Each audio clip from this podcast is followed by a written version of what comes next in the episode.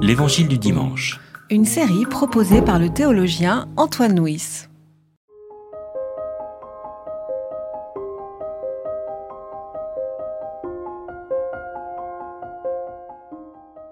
Le troisième jour, il y eut des noces à Cana de Galilée. La mère de Jésus était là. Jésus aussi fut invité aux noces, ainsi que ses disciples. Comme le vin venait à manquer, la mère de Jésus lui dit, Ils n'ont pas de vin. Jésus leur répond, Femme, qu'avons-nous de commun en cette affaire? Mon heure n'est pas encore venue. Sa mère dit au serviteur, Faites tout ce qu'il vous dira. Il y avait là six jarres de pierre destinées aux purifications des Juifs et contenant chacune deux ou trois mesures. Jésus leur dit, Remplissez d'eau ces jarres. Ils les remplirent à rabord. Puisez maintenant, leur dit-il, et portez-en à l'organisateur du repas. Ils lui emportèrent.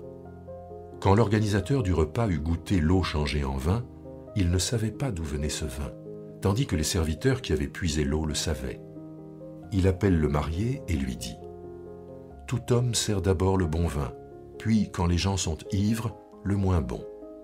Toi, tu as gardé le bon vin jusqu'à présent. Tel fut le commencement des signes de Jésus, ce qu'il fit à Cana de Galilée. Il manifesta sa gloire, et ses disciples mirent leur foi en lui. Nous sommes au deuxième chapitre de l'évangile de Jean.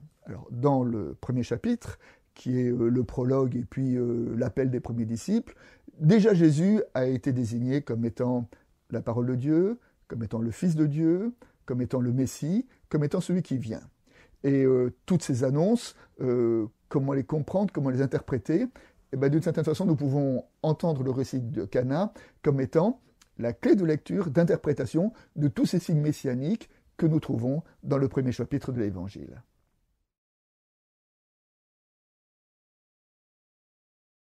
Le texte nous dit que le miracle de Cana est le commencement des signes. Alors le mot commencement, on le trouve au tout commencement, au tout début de l'évangile de Jean. Au commencement était la parole, et puis là, au commencement des signes. Nous savons que l'évangile de Jean est structuré autour de sept signes qui, désignent les différentes euh, facettes du personnage de, Jésus. Et ce mot commencement évoque le premier au sens euh, chronologique, mais évoque aussi ce qui est premier dans le registre de la signification. On peut dire ainsi que tout le ministère de Jésus peut être lu à partir de ce signe de la transformation de l'eau en vin. Dans un signe, ce qui est important, c'est de ne pas s'arrêter au fait lui-même, à sa matérialité, mais évidemment à ce qu'il désigne. Alors ce qu'il désigne, c'est la transformation de l'eau en vin. L'eau était l'eau des jarres de purification qui induit donc les rites, les rites qu'on doit faire pour se purifier avant de prendre le repas. L'eau est le symbole d'une religion ritualiste qu'on va retrouver d'ailleurs avec euh, dans le temple de Jérusalem. Or, le récit qui suit Cana, c'est l'expulsion des marchands du temple. Hein. Donc d'une certaine façon, Jésus, dans ce début de l'évangile de, Jean, euh, conteste l'économie religieuse symbolisée par le temple. Hein. Le temple est l'eau des jarres de purification. Et puis l'eau est transformée en vin. Alors le vin, c'est un symbole, le symbole du royaume, le symbole de la joie, le symbole d'un évangile de fête. Il est important pour nous d'entendre que l'évangile que proclame Jésus est un évangile de fête.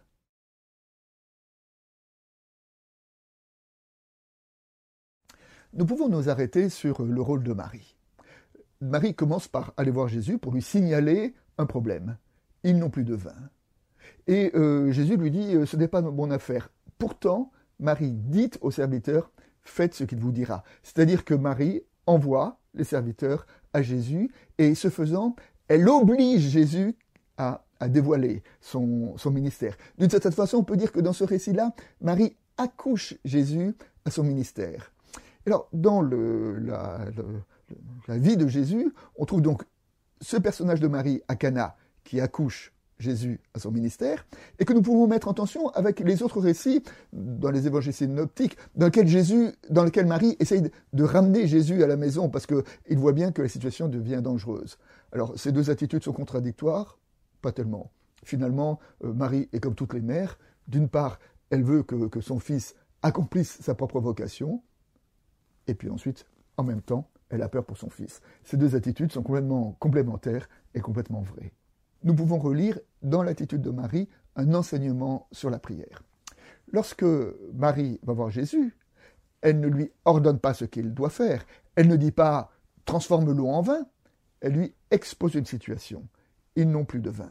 Et après avoir exposé cette situation, elle est dans la totale assurance que Jésus va prendre les choses en charge, puisqu'elle dit au serviteur Faites ce qu'il vous dira. Il me semble que là, nous avons un enseignement. La prière, c'est déposer une situation devant Dieu et après s'inscrire dans l'assurance que la prière n'est pas rien et que la chose est prise en charge. Nous pouvons enfin essayer de réfléchir au signe du vin. Alors, qu'est-ce que le vin? Le vin peut être un signe de malédiction hein, quand un homme est seul face à son addiction. Mais dans ce récit-là, le vin, ce n'est pas cela. Dans ce récit-là, le vin, c'est un symbole de fête. C'est un symbole d'un évangile qui, qui ouvre euh, à la joie. C'est un symbole d'une religion qui n'est pas enfermante euh, dans des rites et dans des obligations, mais qui est authentiquement une libération. Et pour symboliser cet évangile de vie, nous pouvons nous mettre à la place du, du fiancé, de celui qui se marie ce jour-là.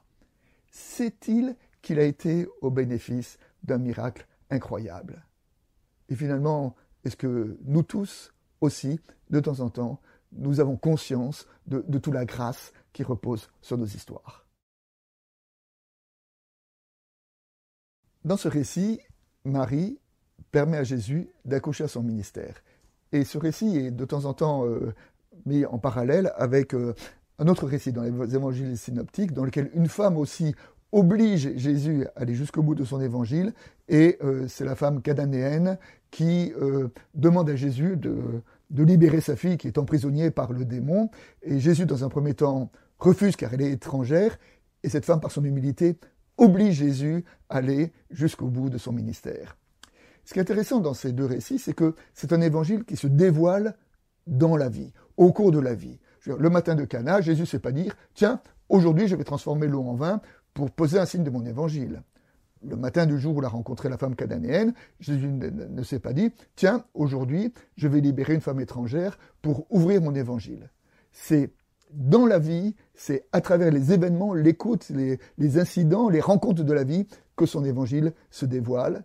Ça nous dit un évangile que nous sommes invités à accueillir dans nos rencontres, dans le quotidien de notre journée.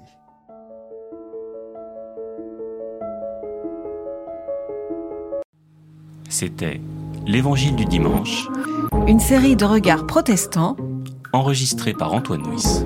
Voix off Dominique Fano-Renaudin.